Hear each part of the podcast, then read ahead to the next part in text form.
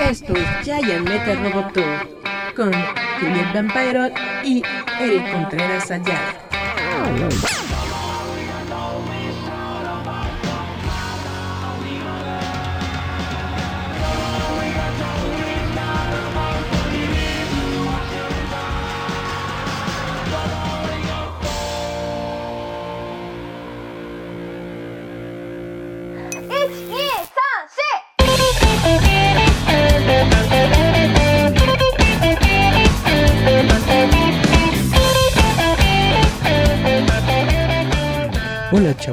Esto es Giant Metal Roboto. Gracias por vernos, escucharnos una semana más. Yo soy Eric Contreras y pues sin mayor preámbulo, vámonos a las noticias ñoñas de esta semana si les parece bien. Resulta que la San Diego Comic Con acaba de anunciar las personas que están nominadas para los premios Eisner de este año. Ustedes saben que muchas veces se ha referido a los premios Eisner como que son los Óscares de los cómics, es decir, son los premios más prestigiados, más eh, importantes que, da, eh, que se da a la industria del cómic, al menos en los Estados Unidos de Norteamérica. Normalmente los premios Eisner se otorgan en una ceremonia dentro de la San Diego Comic Con. Sin embargo, este año, como todos ustedes saben, no se va a realizar la San Diego Comic Con 2020, por lo que aún no está completamente decidido o no se ha dicho exactamente qué es lo que va a pasar con las personas que reciban el galardón durante este año. Probablemente será una eh, algún evento online, yo me imagino, en donde darán a conocer a los ganadores y probablemente les harán llegar sus sus insignias, sus reconocimientos por correo. Bueno, vamos ahí. Eh, recopilé toda la lista de personas que están nominadas, es decir, son un montón de personas.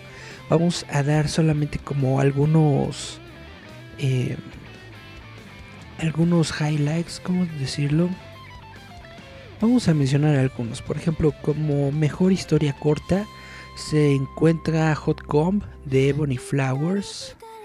Eh, How to Draw a Horse de Emma Hunsinger, Menopausia de Mira Jacob, bueno, mejor serie continua, Bitter Robot de David Walker, Criminal de Edward Baker y, Sean Phillips, eh, The Dreaming, Immortal Hulk, Hulk Inmortal, órale, de R. Ewing, Joe Bennett y Rui Rose de Marvel. Mejor serie limitada, Ascender, Ghost Tree, este es de IDW. De hecho, eh, estaba puesto en la nota de que IDW es el estudio que más nominaciones está teniendo este año. Es el, la editorial más bien que más nominaciones tiene este año para los premios Eisner. Mejor serie nueva se encuentra Doctor Doom de Christopher Conwell, Invisible Kingdom de Willow Wilson, Once and Future de Kieron Gillen. Something is Killing the Children de James Tinion. Este es de Boom Studios. Undiscovered Country de Scott Snyder. Charles Soule y Daniel Oldalini. Este es de Image. Mejor publicación para, para niños, ¿sí? Early readers, o sea, niños muy pequeños. Ok, Kitten Construction Company. Pigeon, A Trip to the Top to the Volcano with Mouse. Eso suena chido. Bueno, mejor publicación para niños. Aquí sí. Mortals of Mischief, Dogman, Guts, This Was Our Path, The Wolf in Underpants. Órale. Hola eh, Ulises Ábalos, hola Julieta, ¿cómo están? Les mando saludos. Mejor publicación para adolescentes: Harleen Quinn, Breaking Glass de Mariko Tamaki y Steve Pugh. Órale. Hot Gum de Ebony Flowers. Kiss Number 8 de Colin AF. Eh, Valerie O'Connell. Bueno, hay un montón de personas que hacen este de Kiss Number 8 de Top Shelf. Mejor publicación de humor. Anatomy of, Author, of Authors. De autores, vaya. Eh, Minutar Chun Chun Chun, Wondermark. Mejor antología, el ABC de la tipología. Ah, mira qué chido. Mejor trabajo basado en realidad, Good Talk, Mount Boone, My Soul Exchange, They Call Us Enemy. Oh, de George Takei. Eso suena chido. Mejor álbum gráfico, Besimena, New World. Mejor reprint de álbum gráfico, órale. Mejor adaptación de otro medio, Jirafas en, la ensalada. Giraffes on Horseback Salad, órale, de Salvador Dalí, qué bonito. Seven Voyage, mm, The House de Paco Roca. Eh, Beastars, mira, Beastars de Beast Media por Paru Itagaki. Mira nomás, traducción de Tomo Kimura. Bueno, hay un montón de, cosas. Hay mejor eh, colección de archivo. Eh, strips, jam, de mejor, los mejores comics strips. Y novelas gráficas de 1839 a 1862. Órale. Uy, hay un montón. Jack Kirby. Mejor escritor. Bobby Conroe de Ghost Tree. Mariko Tamaki para Harley Quinn.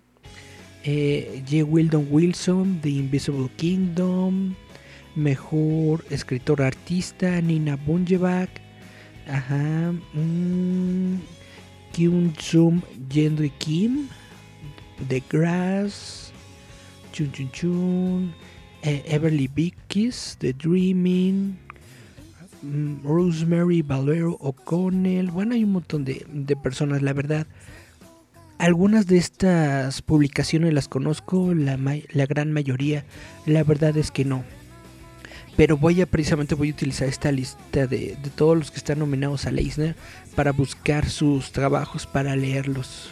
Porque algunos suenan muy interesantes, otros suenan chidos mejor publicación relacionada a cómics, mejor académico, mejor diseño de publicación, Grunt, el arte y cómics no publicados de James Stockow. Órale.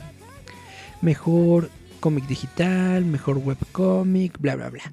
Toda la lista de nominados ustedes las pueden encontrar en internet y si no, probablemente al ratito la subimos toda la lista a roboto.mx. Como no, vamos a ver los mensajitos. Bueno, Ulises nos saludaba. Eh, Julieta dice, bañate. Y Julieta dice, boobies, boobies, boobies. Sale pues. Bueno, la siguiente nota que les quiero dar es de que eh, en nuestra sección gustada por todo el público de ruquitos que todavía se creen que son relevantes, tenemos que Ridley Scott, el señor Ridley Scott que hace las películas de Alien que ya nadie ve, resulta que quiere hacer una nueva continuación de la trilogía de precuelas de Alien. ¿Cómo ven ustedes? Dice, el aclamado director Ridley Scott ha compartido sus pensamientos sobre el futuro de la franquicia de Alien, particularmente su idea de una tercer película de precuela. Ah, en entrevista con Los, Los Angeles Times, en una entrevista, él dijo que quería regresar a la franquicia de 40 años. Órale le gustaría que la siguiente película de Alien explorara los orígenes secretos de los huevitos xenomorfos. Órale, del clásico que aparecieron en el clásico original de 1979. Dice, yo creo que hay, hay aún mucho que ver en Alien, pero creo que ahora tenemos que revolucionarlo. He admitido que muchas veces cuando estaba viendo la primera película eh, me preguntaba por qué una criatura haría esto o por qué estaba viajando de tal manera, eh, por qué estaba cargando tal cosa, etcétera, etcétera. ¿Cuál era el propósito de este vehículo? ¿Cuál era el propósito de los huevos? Y esto me llevó a preguntarme precisamente sobre el propósito de todo esto y esto me, me dio nuevas ideas. Básicamente, eh, Ridley Scott se levantó un día, dijo, ¿por qué los aliencitos tienen huevitos? ¿Y por qué los, eh, los aliencitos salen de los huevitos y ahí surgió su idea para la nueva película de precuela de Alien. ¿Ustedes qué opinan? ¿Son fanáticos de las precuelas de Alien? ¿Son fanáticos de todas esas películas que nos enjareta Ridley Scott cada, cada 4 o 5 años? ¿Ustedes qué opinan? Yo la verdad no soy muy, muy, muy, muy fan. Me gustó eh, la primera, ¿cómo se llamó? Prometeo. No, no se llamó Prometeo. ¿Cómo se llamó? Bueno, me gustó la primera película. La segunda ya me pareció demasiado redundante. No me gustó que mataran a la protagonista de la película anterior. Bueno, mm, me gusta mucho la primera película de Alien. Me gusta, de hecho, las cuatro. Debo decir que hasta Alien 4 me gusta. Las primeras cuatro películas de Alien me gustan mucho. Ya todas las precuelas y todas estas ondas que se quiera aventar Ridley Scott como que no les veo mucho caso. Si aportaran algo diferente a la franquicia o si nos dieran una especie de, no sé, algo nuevo a la franquicia, probablemente sería muy interesante. Pero la verdad es que hasta el momento no nos está aportando nada. Bueno, vamos a nuestra siguiente nota. Ustedes conocen a Patty Jenkins. Patty Jenkins es la directora de la película de Wonder Woman que de hecho se hizo muy famosa precisamente tras el éxito que tuvo Wonder Woman en taquilla y ella también es la que la persona que está dirigiendo la secuela Wonder Woman 1984. Pues resulta que según un reporte del sitio comicbook.com, Jenkins afirmó en una entrevista reciente publicada por la revista francesa Premiere que ella pasó la oportunidad de dirigir una película de un equipo de superhéroes. Dice, me encantan los cómics, pero siempre he visto a los superhéroes a través de los filmes. Dice, está en mí este deseo de emular la, de emularlo comparado a las películas que vi cuando era niña. Un eh, espíritu cierto que reinó en esos tiempos. Es tan relevante cuando yo grabo, no lo sé. El punto es, a, diferencia de otros directores, no me interesa mucho sobre los universos compartidos, la continuidad y todos esos tipos de detalles.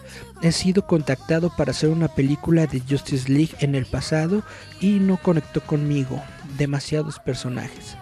O sea, esta es la revelación que se dio de que Patty Jenkins en algún momento le pidieron que hiciera una película de Justice League. Ahora, no está claro todavía si Jenkins fue contactado después de que Zack Snyder salía del proyecto, es decir, si contactaron a Jenkins antes de Josh Whedon o si el proyecto de Jenkins era completamente diferente, probablemente una de las secuelas a la primera película de Justice League.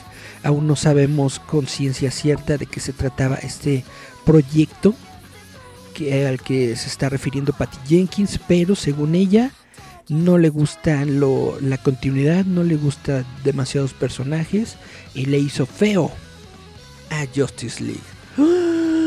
Y hablando precisamente del universo de películas cinematográficas de DC Comics que tenemos en estos momentos, eh, resulta que, esto es un rumor, ¿eh?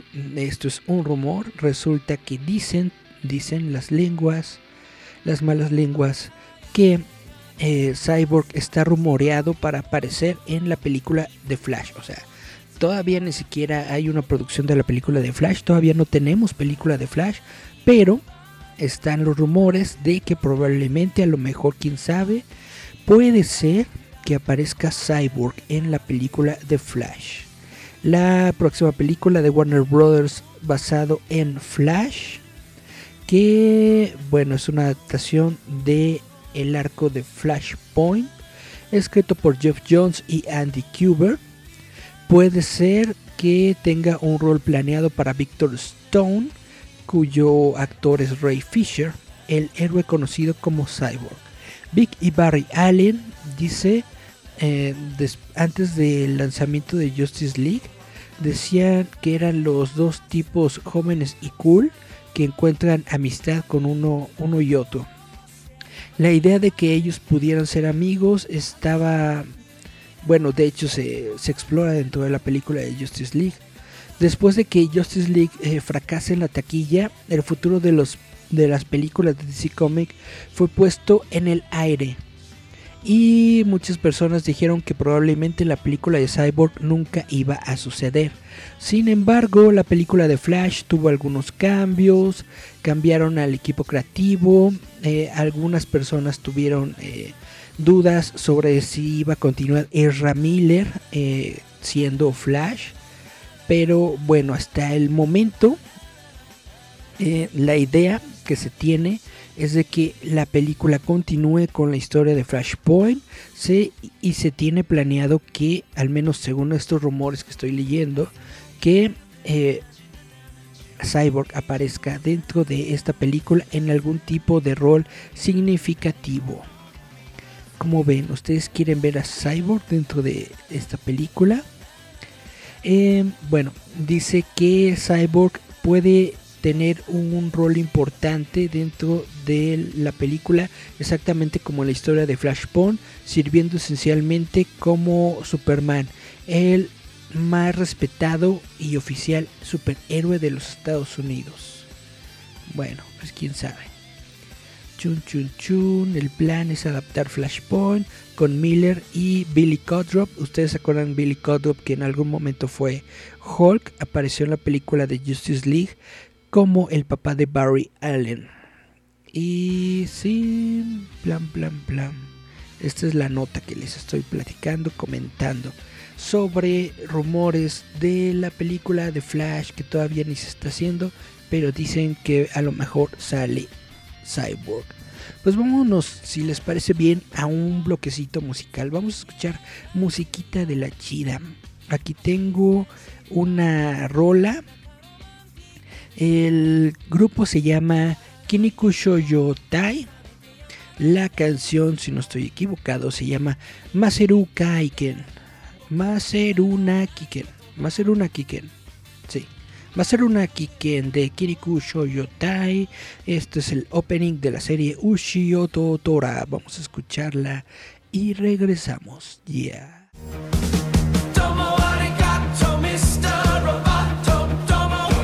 Esto es Giant Metal. Roboto. の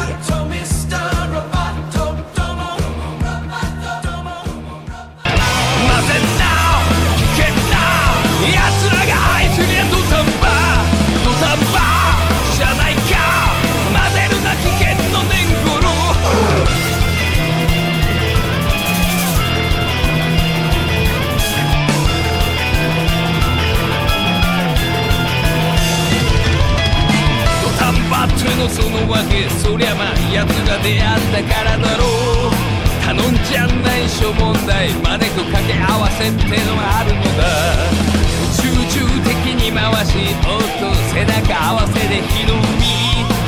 引き返すか行くのかズボンやっちまおうぜ道行き。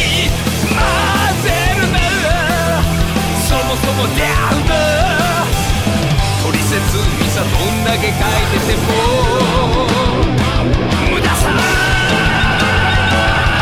混ぜた危険な二人が愛すりゃ土壇場土壇場かばうか混ぜるな危険の年頃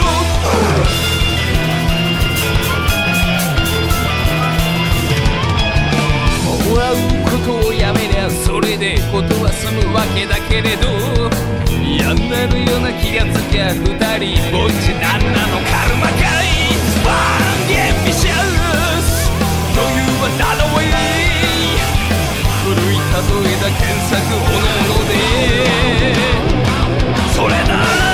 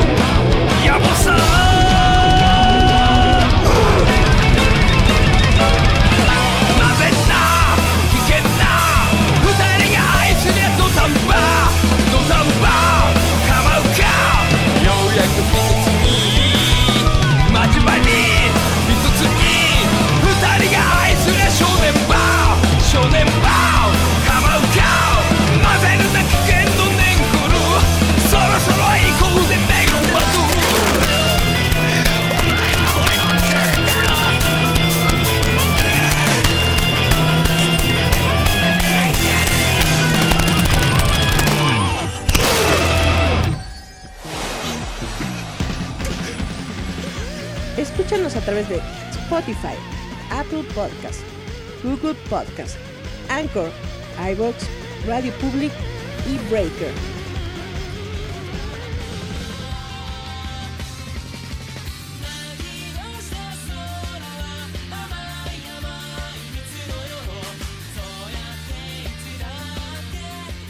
Yeah, regresamos a Giant Metal Roboto y les tengo más información. Ahora vamos a hablar sobre el rey de los monstruos Godzilla.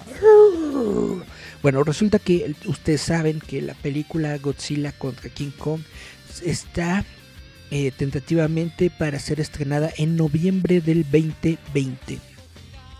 Se dice que, bueno, esta película podría llegar a ser el final del universo cinematográfico de monstruos, eh, porque la película anterior que fue eh, Godzilla, el rey de los monstruos. Sí, se llamaba así, ¿no? King of Monsters. Bueno, la película anterior de Godzilla, Godzilla 2, no tuvo muy buena recaudación de taquilla y la verdad no tuvo muy buenas críticas. Yo digo que toda la gente está equivocada porque es un película lolololón. Estuvo muy chido, estuvo muy padre, pero bueno lo, que, lo que le importa a los estudios es el dinero y la verdad es que esa película de Godzilla no generó mucho dinero. Entonces están viendo cómo le va a ir a esta película de King contra Godzilla. La cuestión de por qué se hizo esta película a pesar de que le fue mal a Godzilla 2 es de que esta película ya estaba en desarrollo, ya estaba en producción, ya estaba básicamente el dinerito apartado para hacerla. Entonces no la, no la detuvieron. Está literalmente puesto en la línea el futuro de esta franquicia a ver cómo le va Godzilla contra Kong. Bueno, la noticia que les quiero platicar es de que ya tiene una clasificación oficial. Esta película va a ser PG-13. PG-13 que es Parental Guidance 13, eh, es decir, para personas de 13 años en adelante. Dice que esto es por intensas secuencias de destrucción y violencia de criaturas. Órale. También King, eh, perdón, Kong Skull Island tuvo su PG-13 por secuencias intensas de violencia sci-fi y acción y eh, diálogo, diálogo groserín. Bueno, Godzilla contra Kong será la primera película dirigida por Adam Wingard que reciba un PG-13. Eh, previamente todas las películas de este tipo, que no sé quién es, pero todas sus películas anteriormente habían tenido una clasificación R para adultos. Y según el título sugiere, Godzilla contra Kong verá a los dos monstruos clásicos pelear uno contra el otro. El Monsterverse fue, eh, fue creado específicamente para llegar a esta confrontación desde el 2015, cuando la película fue anunciada. Eh, originalmente se iba a estrenar en el verano, pero pues llegó otro monstruo más, más choncho y los quitó del camino. ¿Qué tal? ¿Qué tal le irá a Godzilla? Ya se conectó Marcos Sainz, nos dice que Godzilla rules y también nos dice Ches Gringos no saben hacer películas de Godzilla. Pues lamentablemente así es. Bueno, yo siento que ahí la llevan, ahí la llevan. La verdad es que es una cuestión de la que, que tienes que aprender de, de las experiencias pasadas, ¿no? La, lo que a mí no me gusta tanto de la película de Godzilla es precisamente que se enfocan muy poco en los monstruos y más en los personajes. Y yo supongo que es algo que precisamente tiene el mercado norteamericano. Como tienes ahí dos que tres eh, actores famosillos, pues obviamente yo supongo que ellos piensan que la gente quiere ir a ver al actor, o más bien el público general, ¿no? La gente que no es muy fanático de los callos y todas estas ondas, pues probablemente va a la película para ver a los actores y los demás queremos ver peleas de monstruos. Ahora, yo creo que hubo muy buenas peleas de monstruos, yo creo que estuvo bastante bien eh, cómo llevaron las peleas de monstruos en la película pasada de Godzilla.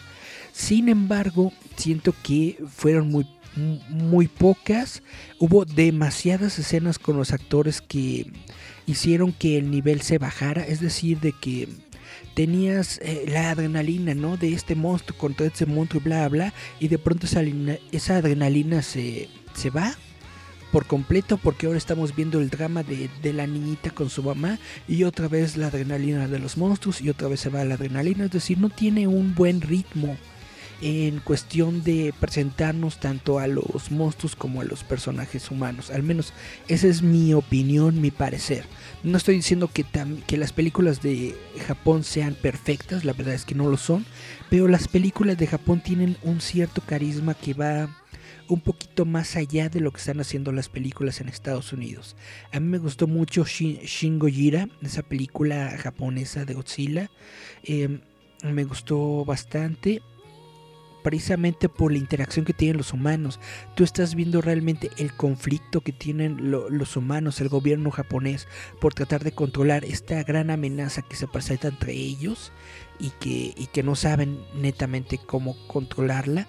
Y pues en, en las películas gringas se supone que tienen las misma, vaya, la misma disposición o el mismo problema que su contraparte japonesa, pero no lo hacen con tanta, no lo sé, carisma, no lo sé.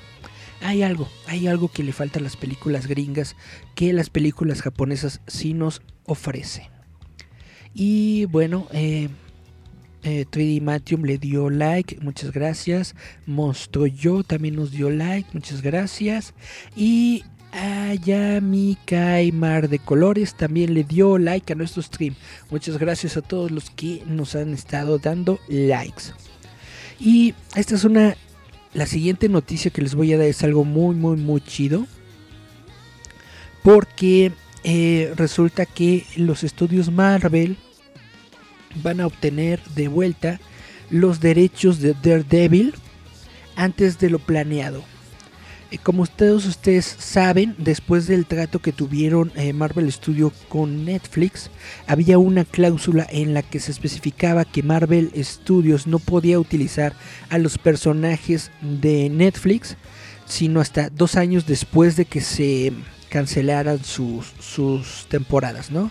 Dentro de esto eh, aparecen obviamente Jessica Jessica Jones, Luke Cage, Daredevil, eh, Iron Fist, ¿no? Estos personajes de estas series obviamente eh, no se pueden, no pueden ser utilizados por Marvel Studios aún, tienen que esperarse dos años.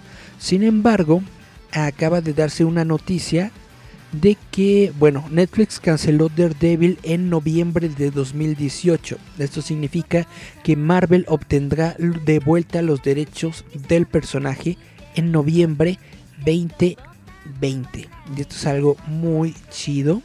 Esto nos lo está informando el sitio Screen Rant. Dice que, bueno, el sitio Screen Rant ha calculado que faltan solamente seis meses para que los derechos de Daredevil se transfieran de Netflix de vuelta a Marvel, debido a la naturaleza del contrato entre Netflix y Marvel.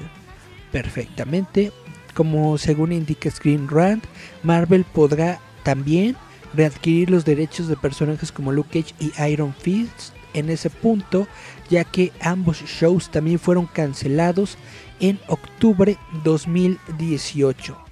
Los derechos para Jessica Jones y Punisher eh, son los siguientes que estarían dispuestos o disponibles más bien en febrero 2021 ya que Netflix canceló estos dos shows en febrero 2019 entonces en menos de un año en aproximadamente unos seis meses las cinco franquicias estarán de vuelta en las manos del estudio Marvel ahora la cuestión la pregunta es cómo utilizar a Marvel a estos personajes. Una vez que se han cancelado los shows de Netflix, eh, harán nuevas series basados en estos personajes y con este y con estos actores para su plataforma de Disney Plus o buscarán nuevos actores para reinterpretar estos roles y utilizarlos en alguna eh, película del MCU o en alguna nueva serie de televisión del MCU ¿Ustedes qué opinan? ¿Qué opinan? ¿Qué opinan de todo esto? Para mí me parece algo muy chido y muy interesante porque netamente Charlie Cox, en mi opinión, era como el, el Robert Downey Jr. del universo cinematográfico de las películas de Marvel. Es decir, Charlie Cox fue el primero de esta serie de televisión de Netflix. Lo hizo muy bien, lo interpretó muy bien. También eh, Vincent D'Onofrio en su papel de Kingpin lo hizo bastante bien. Y netamente yo no creo que sea el único o la única persona que piensa que estos personajes quedarían perfectamente dentro de una película del universo cinematográfico de Marvel. Deberían utilizarlos, deberían, deberían usarlos. Vamos a leer los comentarios.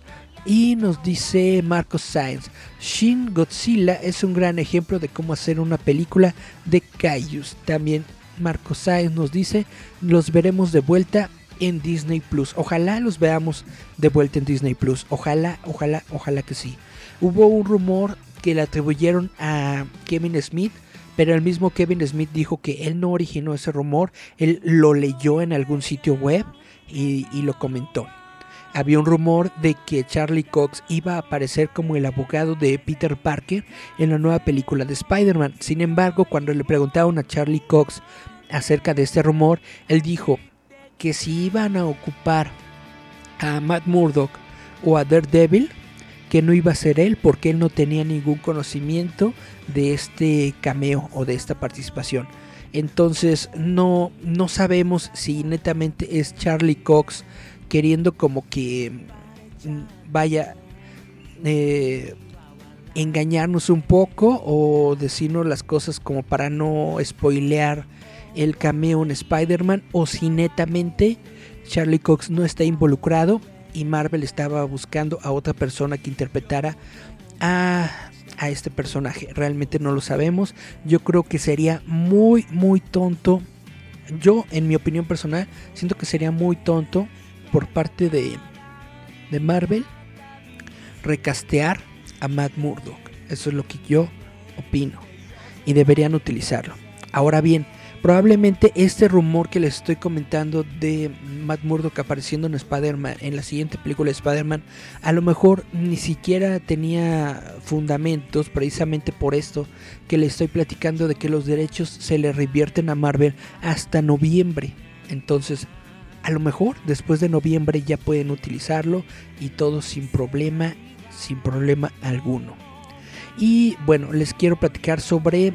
Eh, Misión Imposible. Yo sé que tal vez a algunos de ustedes no les late mucho la franquicia de Misión Imposible, pero la verdad es que yo soy muy fan de las películas de Misión Imposible. Y la nueva película, Misión Imposible 7, va a reanudar o espera reanudarse en septiembre de este año. Entrevistaron a Simon Pegg. Simon Pegg, eh, ustedes saben que es de hecho un actor bastante ñoño, ha aparecido en, varios proyectos bastante ñoños. Él interpreta a Benji Dunn en la franquicia de de Misión Imposible. Y bueno, en una entrevista que le hicieron, él dice que la producción se espera continuar en septiembre. Debido a, vaya, a que fue frenada la producción debido a, ya saben, al coronavirus. Y esto fue en una entrevista con Variety. Peg dijo que, bueno, confirmó que septiembre es en estos momentos la fecha o el plan que tienen para eh, reanudar la película. La película es dirigida por Christopher McQuarrie. Y ya, esto es lo que nos dice Simon Pegg. Yo netamente quiero ver otra película de Misión Imposible. Si la quiero ver. Y bueno, les voy a dar una noticia sobre el estudio Ghibli. Resulta que el estudio Ghibli va a lanzar su primer eh, película hecha con CGI.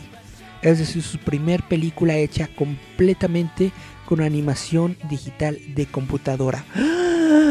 Chan, chan, chan. Adiós a la animación tradicional de el estudio Ghibli. Pues no, porque ya sabemos, les platiqué en un programa anterior que Hayao Miyazaki está de hecho creando una nueva película dibujada netamente 100% a mano. Y estaban utilizando como 300 animadores, una cosa así, bla, bla, bla. Bueno, además de esa película, el estudio Ghibli ha compartido detalles acerca de su primer película completamente animada en 3D, en 3D CGI.